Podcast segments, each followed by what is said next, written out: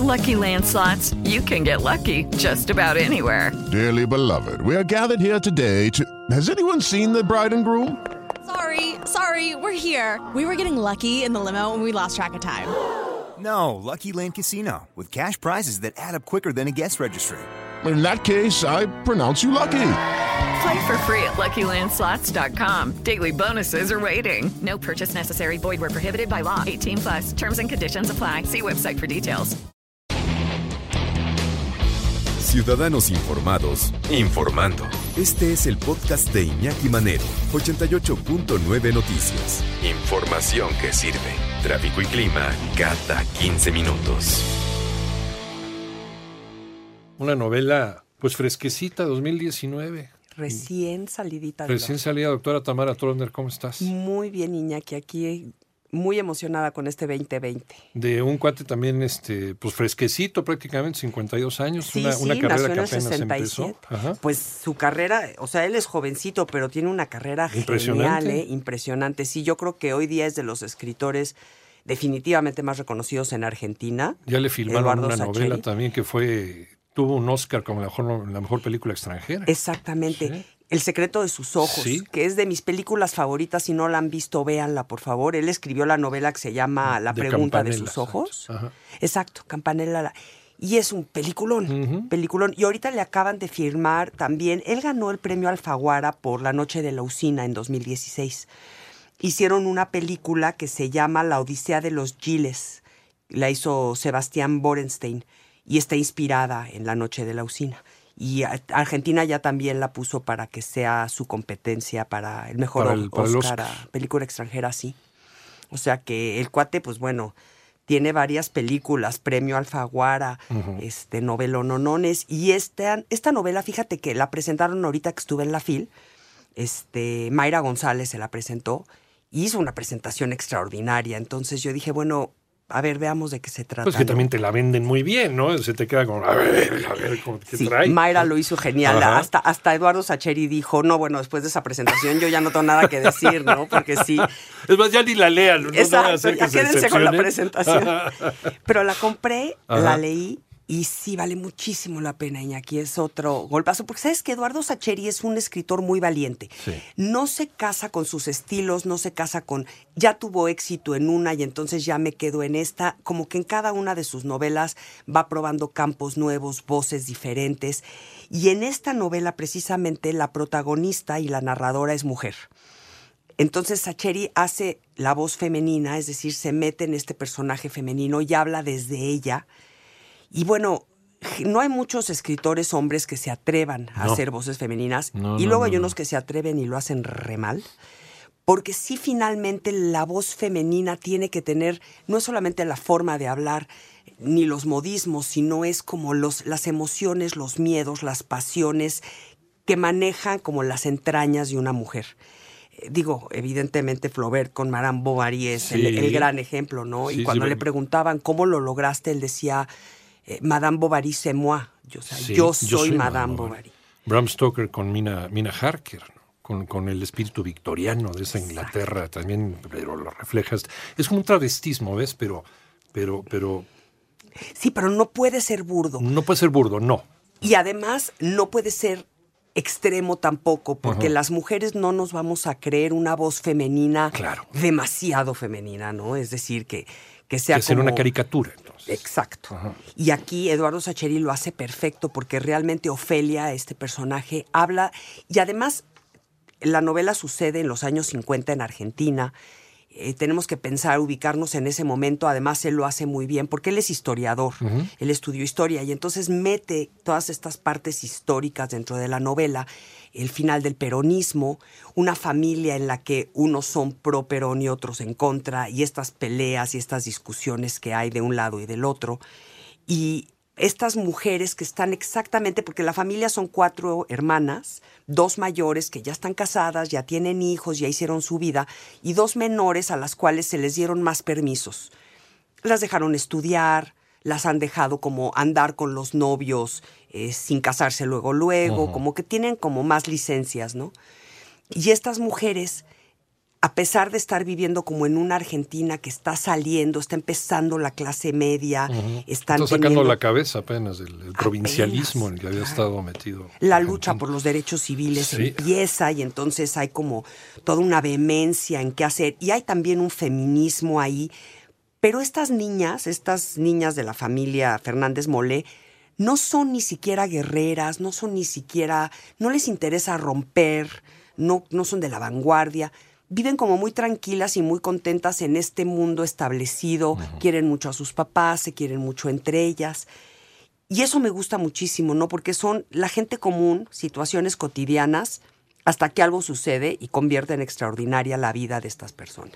Lo mucho que te amé de Eduardo Sacheri, que es su más reciente novela, porque además eh, tiene colección de cuentos y todo, no solamente es novelista. Sí, él empezó escribiendo cuentos, sobre todo de fútbol. Sí. Le fascina el fútbol Sí, y, y era sí. su especialidad. Bueno, y qué entonces- argentino, ¿no? Qué argentino, ¿no? ¿Verdad? Sí, ahí es muy argentino el hombre. Y tuvo mucho éxito con sus cuentos de, de fútbol y de ahí después se lanza ya la novela y, y a, a los guiones, que lo hace extraordinariamente bien también. Y esta es su más reciente novela, como dices, y es una novela muy distinta a todas las otras que ha escrito. Es una novela muy intimista, es una novela muy hacia adentro, muy hacia la emo- las emociones de los personajes. Hablábamos de convertir en extraordinaria una vida, este, cuando de pronto la moral y los cánones sociales eh, amenazan con destruir un mundo que es muy aparentemente sólido. ¿no? Porque entre más sólidos son estos mundos y más queremos decir, en mi familia no sucede nada, y, y de repente viene algo que lo tambalea y, y- y es cuando más fuerte se rompe y es cuando más ruido hace, porque el- pues quienes viven en más flexibilidad, pues más fácil se mueven, ¿no? Pero para un estás lado y para el una otro. tensión desde hace años. Estás en, en el que dirán. Tiene un personaje divino, Sacheri, que se llama Mechita Ramírez, que es una niña que a los 16 años o algo así quedó embarazada sin casarse. Y entonces es el ejemplo del horror de lo que le puede pasar a una mujer si comete este grave, grave pecado, ¿no? Mechita Ramírez destruye su vida y la protagonista la ve caminando, llevando en la carriola a su bebé totalmente rota, y entonces la usa así como el símbolo, como el ejemplo de no podemos caer en estas tentaciones, porque la novela empieza, es esta familia normal, no les voy a echar a perder nada, todo está perfecto, todos tienen eh, dos casadas, dos, una con novio, y la hermana más chica llega a presentar al novio a la casa. La otra hermana, Ofelia, ya está comprometida para casarse, y el novio y Ofelia se ven y caen perdidamente enamorados. Y entonces es este golpe de amor de, pero imposible. Imagínate, el novio de la hermana y ella comprometida y, y así empieza la novela. Y entonces es toda esta mezcolanza de emociones en los que sí te dice, hay instantes en la vida que lo cambian todo y qué tanto permites que lo cambien y qué tanto no. Y entonces se abren todas las preguntas sobre el enamoramiento, mucho sobre el cuestionamiento de la exclusividad amorosa. Eh, el- Ofelia, la, la protagonista, se pregunta, ¿por qué no puedo amar a dos personas? O sea, ¿por Estoy enamorada de las dos y los amo a los dos.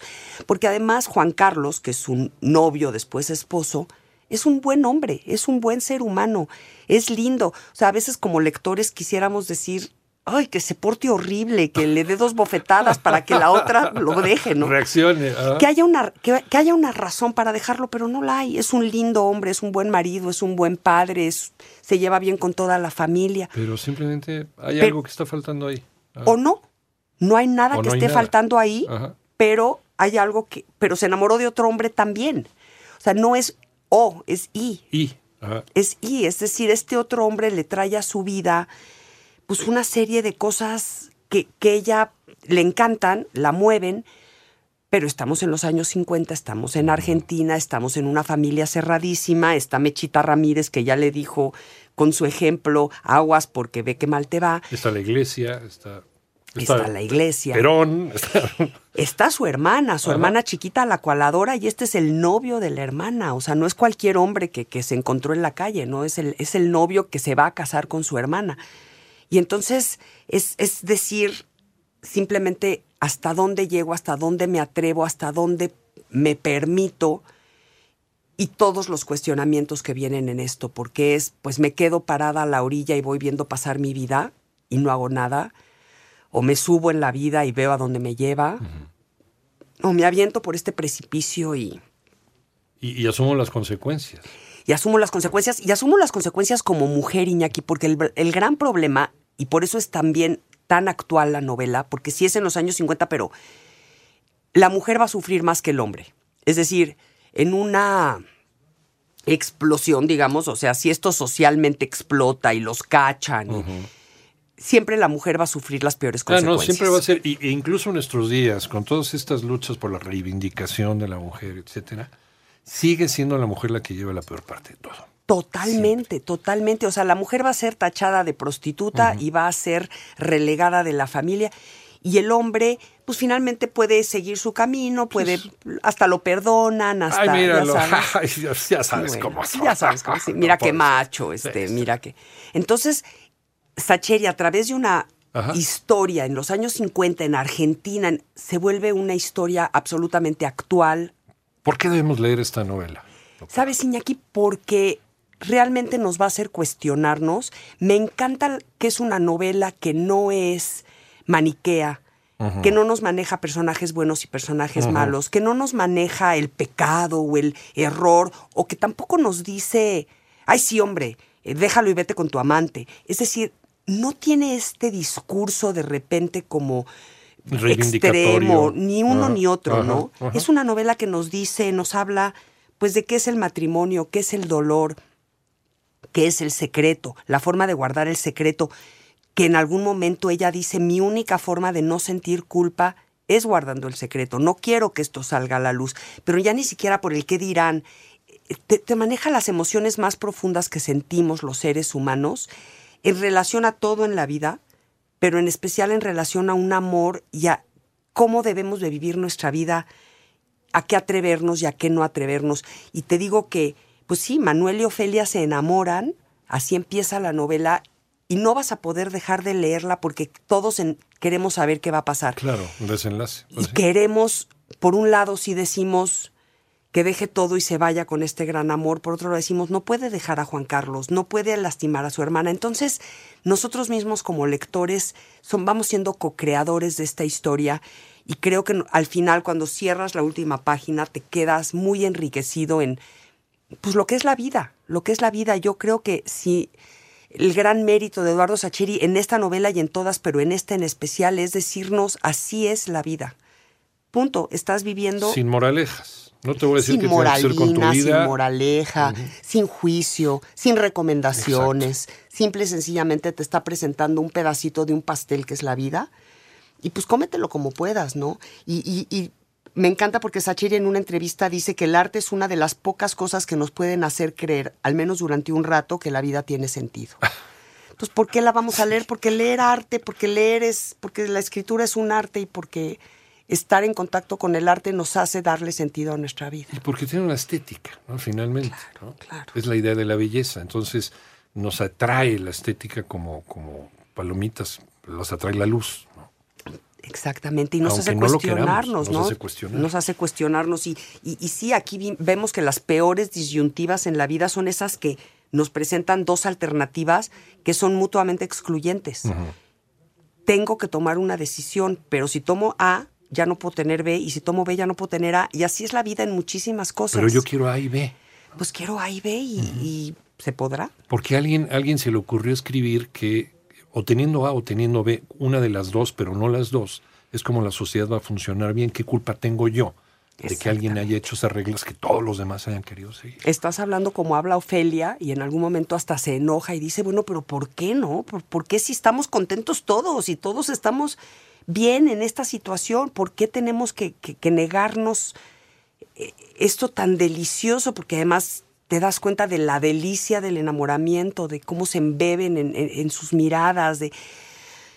Y dices, wow, o sea, sí, sí, y no, y no, y sí. Y entonces, pues creo que cada uno de los lectores, y ya me platicarán, me van a, van a decir, van a tomar como su propio lado y, y partido por alguno de los personajes, pero finalmente lo que Sacheri hace magistralmente es eso, es decirnos, aquí está, aquí te presento la historia y tú escoge.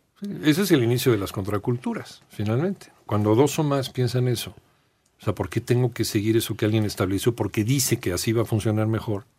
Claro. Es cuando inician las contraculturas y cuando... Y muchos mueren en el intento hasta que, lo, hasta que el cambio se logra. ¿no? Así es. O luego lo absorbe el movimiento cultural este, tradicional, ¿no? Finalmente se convierte en camiseta. Ya eso, exacto, y ya eso se vuelve lo tradicional y entonces tiene que venir otra vez. Exacto. Exactamente, pongámonos una camiseta y luego hay que quitársela después. Lo mucho que te amé, de Eduardo Sacheri, desde luego, pues ya está en todas las librerías. Súper recomendación, ¿eh? está en todas las librerías y de veras lo van a gozar muchísimo. De Para veras se leerlo el los fin de recomiendo. semana. ¿Dónde te fin de encontramos, doctora? Arroba Tamara Trotner en Twitter, ahí siempre estoy, siempre contesto, me encanta platicar con todos ustedes y ojalá me digan qué sienten, qué piensan de todo esto que estamos hablando ahorita. Doctora, como siempre. Gracias.